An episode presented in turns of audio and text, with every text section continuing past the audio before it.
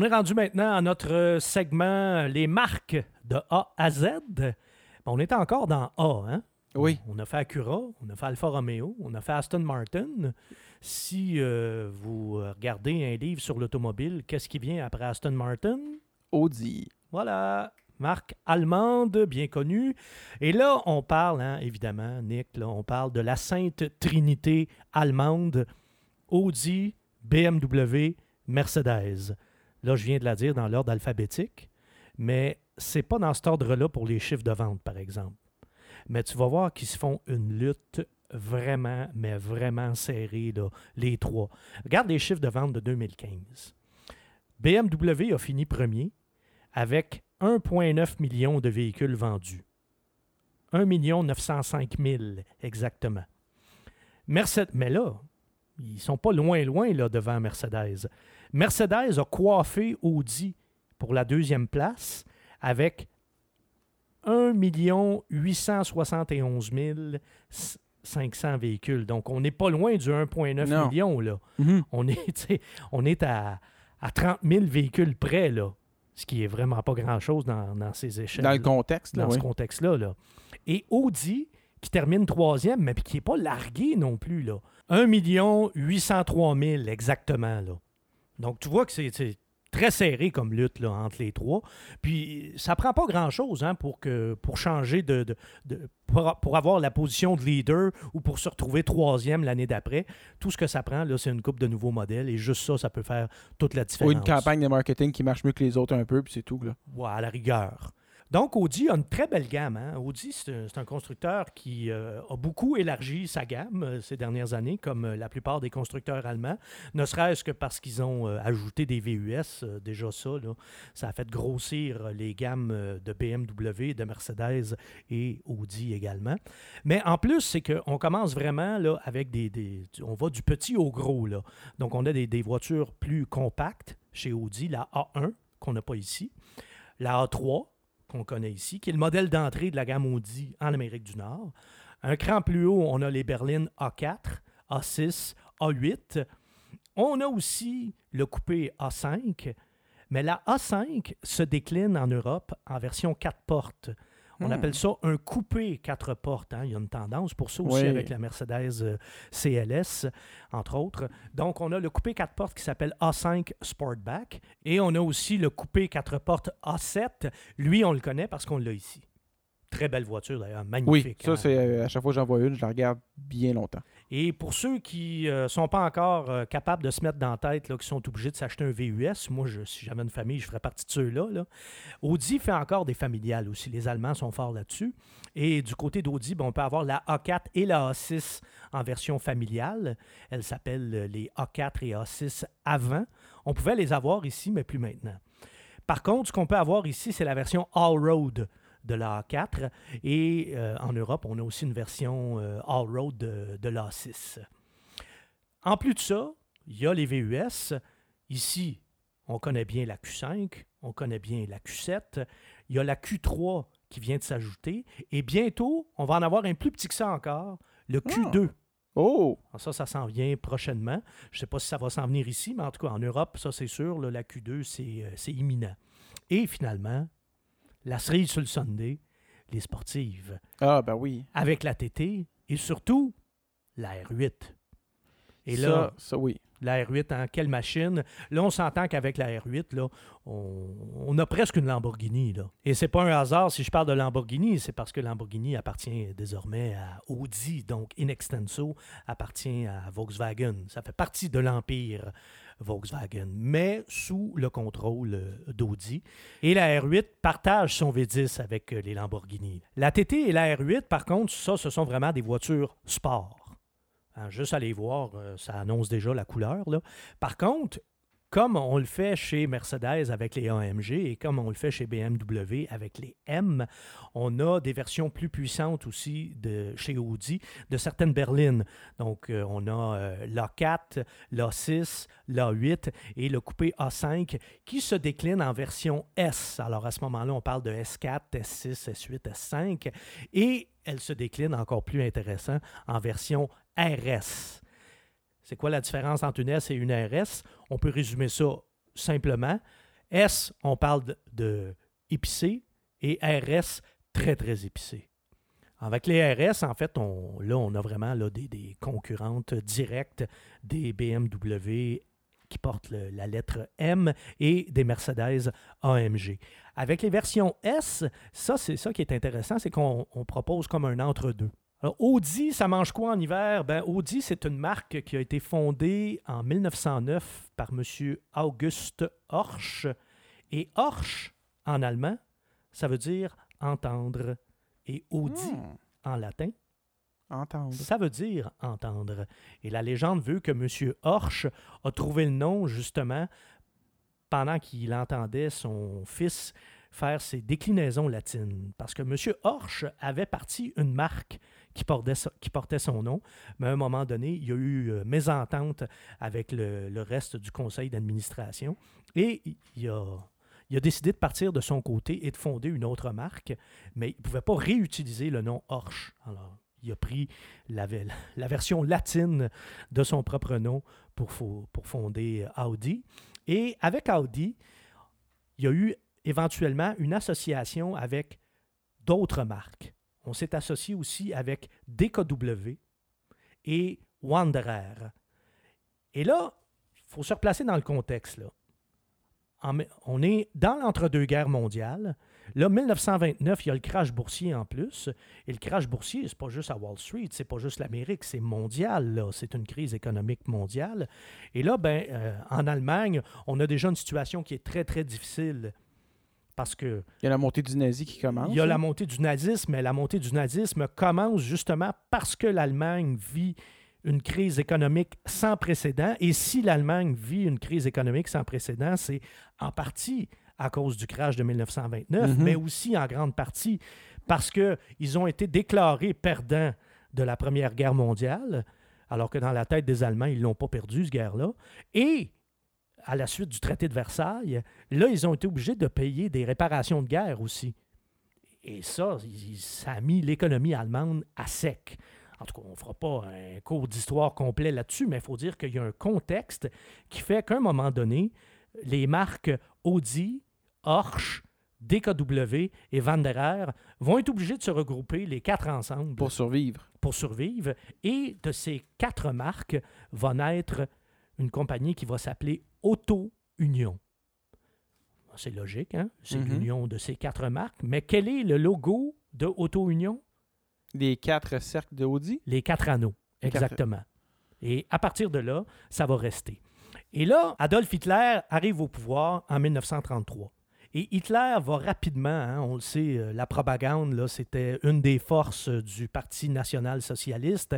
Et Hitler va comprendre, va saisir tout de suite euh, la propagande qu'il peut faire avec le sport, incluant le sport automobile. Donc, Auto Union, à partir de 1934, va disputer des grands prix. C'est pas encore de la Formule 1, c'est une espèce d'équivalent de Formule 1 à l'époque. Et ils vont être ultra dominants de 1934 jusqu'à 1939. Et c'est d'ailleurs là que va naître le fameux surnom des flèches d'argent. Aujourd'hui, Oui. on appelle les, on, on donne ce surnom-là aux Mercedes parce que c'est un surnom qui a été accolé aux Mercedes dans les années 50. Mais avant ça, avant la Deuxième Guerre mondiale, les Auto-Union avaient déjà ce surnom-là parce qu'elles gagnaient tous les grands prix, de- ou presque, d'une part, et d'autre part parce que les autos allemandes étaient de couleur argent. Parce qu'à l'époque, hein, il n'y avait pas de commanditaire en course automobile, donc les voitures étaient aux couleurs du pays. Les voitures françaises étaient bleues, les voitures italiennes étaient euh, rouges, les voitures anglaises étaient vertes, le fameux British euh, Racing Green, et les voitures allemandes étaient de couleur euh, grise, ou plus, précisément de couleur argent. Donc les flèches d'argent, il y a eu les Mercedes, mais il y a eu aussi les Auto Union, et ça, très important de ne pas l'oublier, parce qu'ils ont vraiment été très, très dominants là, pendant ces, ces cinq années-là, là, avant que débute le- la Seconde Guerre mondiale. Ce qui nous amène à l'après-guerre. Et là, on va redémarrer, évidemment, l'Allemagne est en lambeaux, là. Et euh, là, on va redémarrer l'usine DKW, mais on va la déménager en Bavière. Parce que là, l'usine DKW se trouve dans le territoire qui est sous contrôle soviétique. Parce qu'on le sait, après la Mhm. Deuxième Guerre mondiale, l'Allemagne était divisée en quatre. Donc là, on déménage l'usine à Ingolstadt, en Bavière. Et là, si vous êtes un fan de la marque Audi, ça vous sonne déjà une cloche. Et euh, là, après ça, ben, on va recommencer euh, la production des DKW. Les DKW, qui étaient des voitures avec des moteurs deux temps. Ah, Et pendant ce temps-là, dans la partie soviétique, qui va devenir après ça l'Allemagne de l'Est, ben, on va continuer aussi la, la production d'une voiture avec les moteurs deux temps. Et ça, ça va devenir les fameuses Trabant. Ou Les fameuses, je devrais plutôt dire les honteuses Ouais. Trabant, là, mais en tout cas, qui avaient des moteurs deux temps.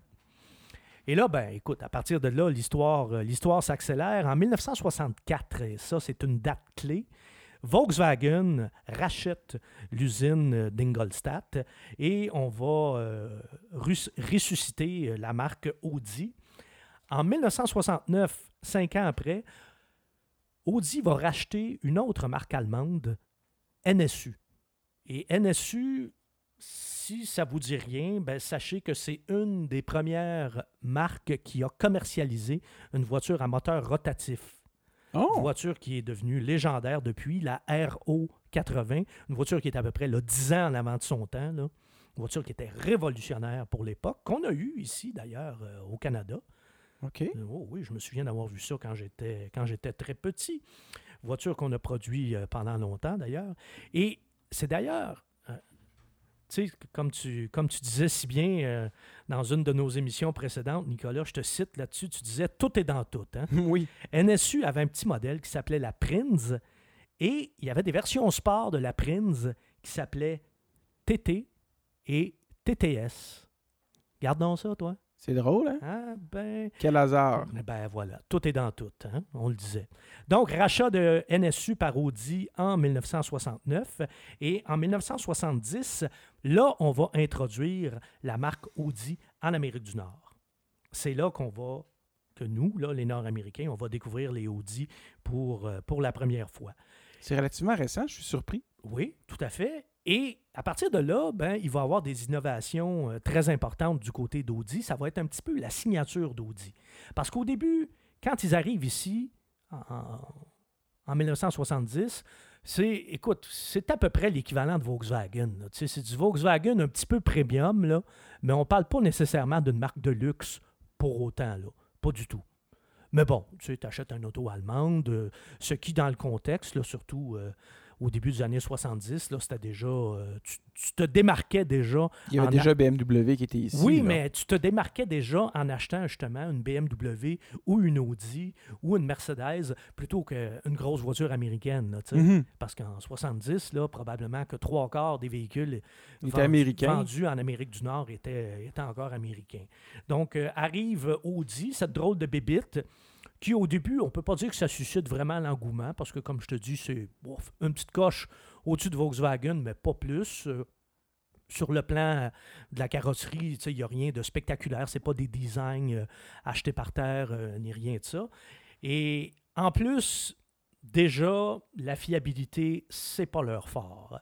Et ça, c'est quelque chose qui va hanter les premières années de Audi en Amérique du Nord. Mais en même temps, Audi, c'est un constructeur audacieux. C'est un constructeur qui est innovant. En 1976, par exemple, ils vont être les premiers à introduire un moteur à 5 cylindres. Ensuite, en 1980, ils vont introduire une voiture, un coupé sport à traction intégrale. Audi Quattro, L'Audi Quattro, qui voilà. va gagner des, qui va dominer le monde du rallye pendant des années. Là. Oui, d'ailleurs, ils vont vraiment bâtir leur image autour de ça. C'est à partir de là, là que Audi va se construire un palmarès, parce que sinon, le palmarès sportif d'Audi, il remontait aux années 30 avec Auto Union. là. Mhm. Donc là, on arrive vraiment avec euh, un palmarès là, euh, plus, plus récent et qui est en même temps très significatif, là, qui est une forme de, de statement. là. Et à partir de là, l'attraction intégrale va devenir aussi la signature d'Audi. Avant Audi, il y avait Jensen qui avait déjà sorti une voiture à traction intégrale, l'Interceptor.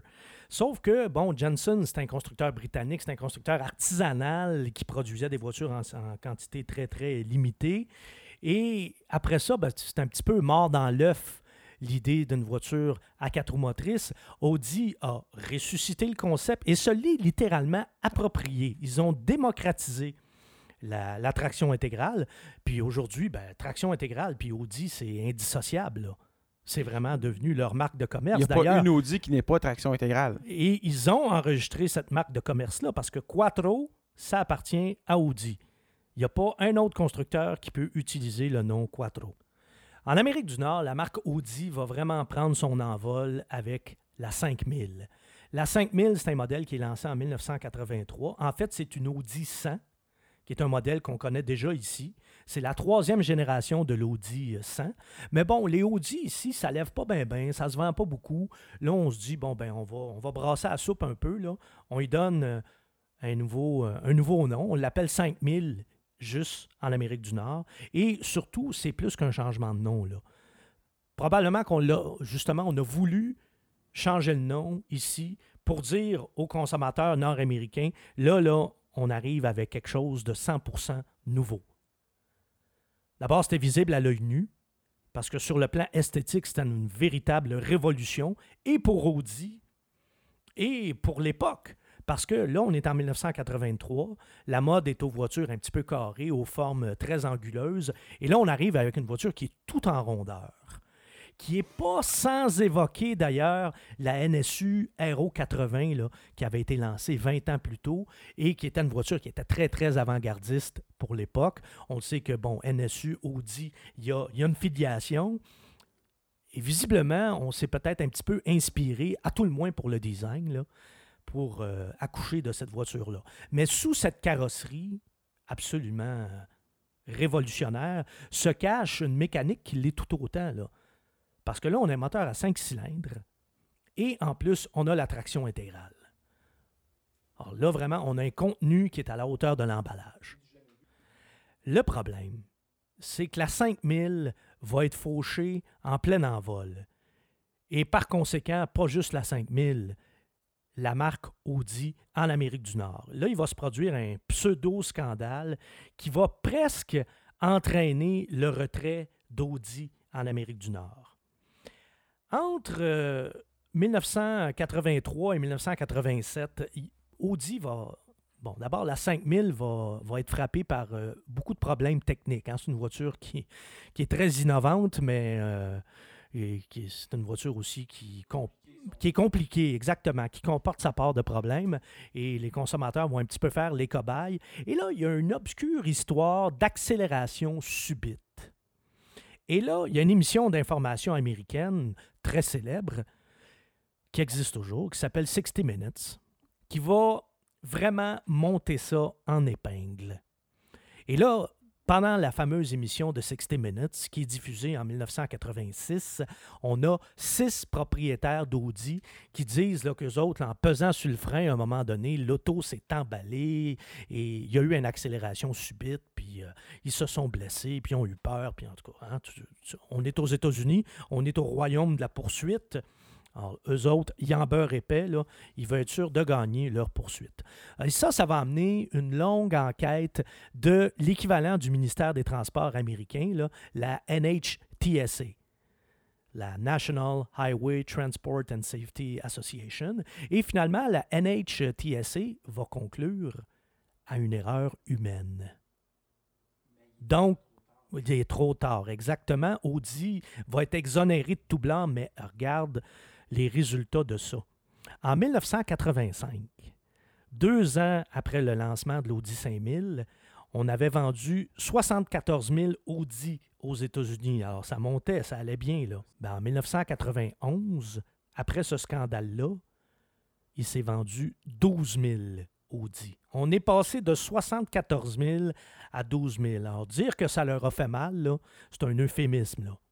Audi, euh, a dû repartir à zéro, ou presque, en Amérique du Nord.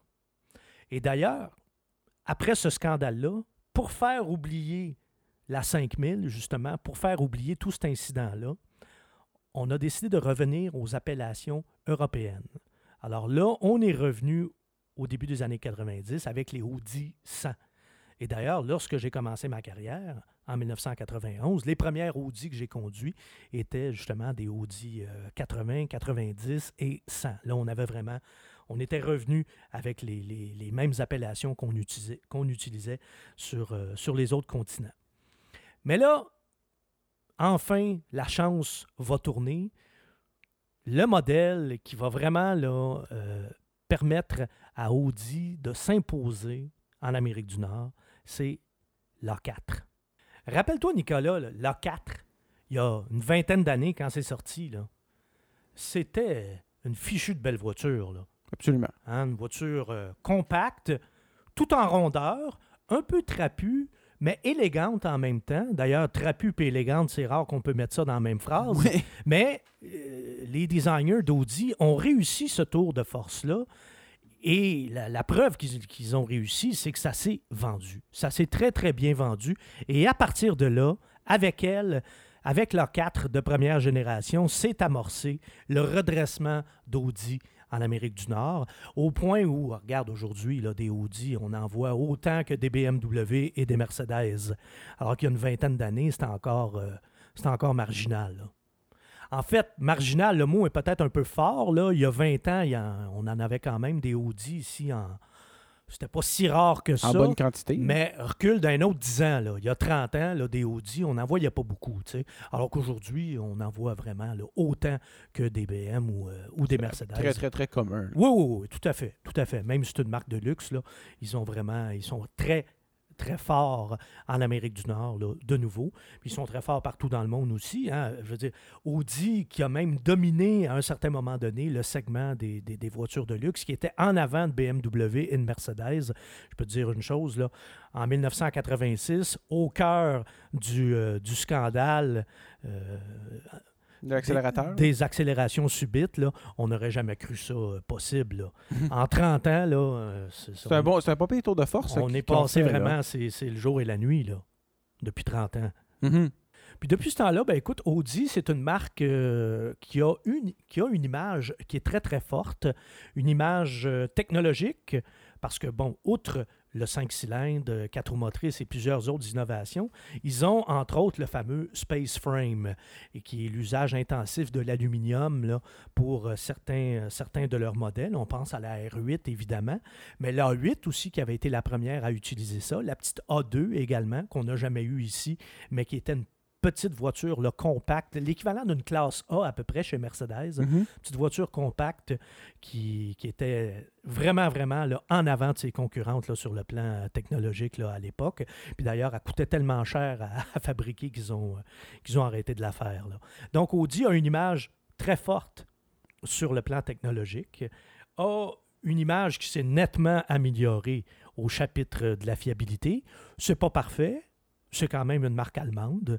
Ça reste assez euh, capricieux. Euh, les- on Ça est reste toujours des voitures relativement compliquées. complexe. On est... Mais en même, en même temps, la complexité, c'est pas une excuse, hein, parce que si on va du côté des Japonais, Ils sont dans- aussi complexes. dans les marques ça- de luxe ouais. sont aussi complexes puis ils brisent pas. Mais du côté des Allemandes, c'est toujours un petit peu plus un petit peu plus délicat. Sauf que Audi, en fait, n'est ni mieux ni pire que Mercedes.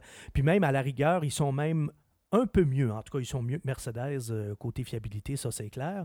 Mais faut pas s'attendre non plus quand on achète une Audi à avoir la, fi- la fiabilité d'une Acura ou d'une Lexus, là, par exemple. C'est déjà euh, une amélioration exponentielle. Mais outre ça, Audi a aussi une image très très forte sur le plan sportif. Parce que là, non seulement ils ont euh, tout gagné, ce qui était possible de gagner en rallye lorsqu'ils ont sorti la Quattro en 1980, mais là, aux 24 heures du Mans, écoute, ils sont, euh, ils sont absolument imbattables là, Oui. depuis, euh, depuis le début du 21e siècle. En fait, depuis 2000, Audi a gagné 13 fois aux 24 heures du Mans. Et si on regarde la liste des vainqueurs aux 24 heures du Mans, ben, ils sont deuxièmes. C'est Porsche qui a gagné le plus souvent, 17 victoires aux 24 heures du Mans. Ensuite, c'est Audi avec 13 victoires. Audi qui est devant Ferrari, alors que Ferrari a longtemps dominé aux 24 heures du Mans. Ferrari qui a 9 victoires au Mans et Jaguar qui en a 7. Wow. Ah, pour toutes ces raisons, Audi aujourd'hui est une marque qui est vraiment pétante de santé, si tu me permets l'expression, et qui jouit d'une image de marque là, vraiment très très forte. Et si tu avais à noter Audi aujourd'hui? Bon, sur, euh, sur une échelle de 10, euh, je mettrais probablement 8 sur 10, 8, 8.5. Je pense. Malgré la fiabilité. Ben, justement, je leur mets pas 9 ou 9.5 à cause de la fiabilité. Alors, c'est pour ça qu'on va y aller avec 8. Tiens. Mais sinon, moi, je suis du côté des Allemands. C'est vraiment ma, c'est ma vrai, qu'une Allemande, là, pour. euh, mais peu importe l'Allemande euh, ultimement, ce sont des voitures qui sont extrêmement agréables à conduire. extrêmement agréables à conduire. Dans le cas de l'Audi, euh, sont pas juste agréables à conduire aussi, euh, elles sont agréables à regarder. Audi, moi, je- évidemment, c'est une question de goût. Les goûts ne se discutent pas, mais pour ma part, je trouve que les Audi, c'est les plus réussis sur le plan du design. C'est vraiment de. sont plus belles que les Allemandes, sont un petit peu moins austères. Je dirais, à la rigueur, même que c'est les plus italiennes, entre guillemets, des Allemandes Elles ont de la gueule, comme on dit. sont très belles. Moi, l'A5, euh, même si c'est un design, euh, c'est- c'est c'est le même modèle là, depuis un bon bout de temps, ça n'a pas vieilli. C'est encore une très, très belle voiture. Et dans les versions un petit peu plus sportives, euh, comme la S5 ou la RS5, je veux dire, c'est une voiture qui est encore magnifique. La RS5, euh, les fois où j'ai conduit ça, c'est peut-être une des rares voitures dont je pourrais dire qu'elle est pratiquement parfaite. Si elle était fiable, en fait, je te dirais qu'elle est parfaite. Mais c'est vraiment. Il y, a- il y a des modèles comme ça du côté d'Audi qui sont très, très, très, très impressionnants.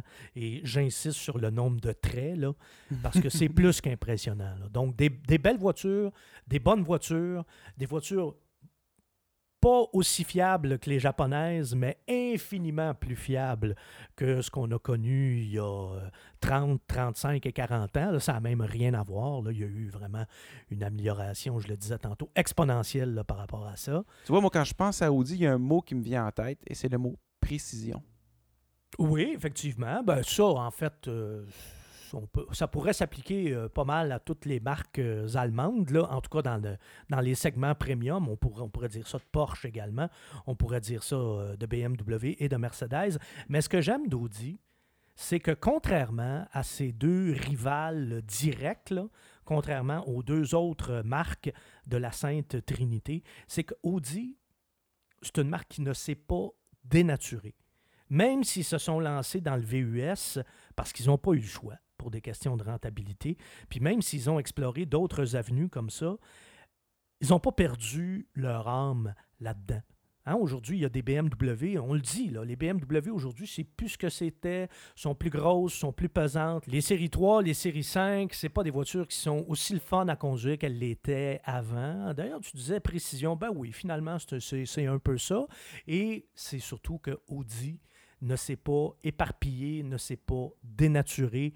Ils ont une gamme qui est complète, qui est complémentaire, avec des bonnes et belles voitures.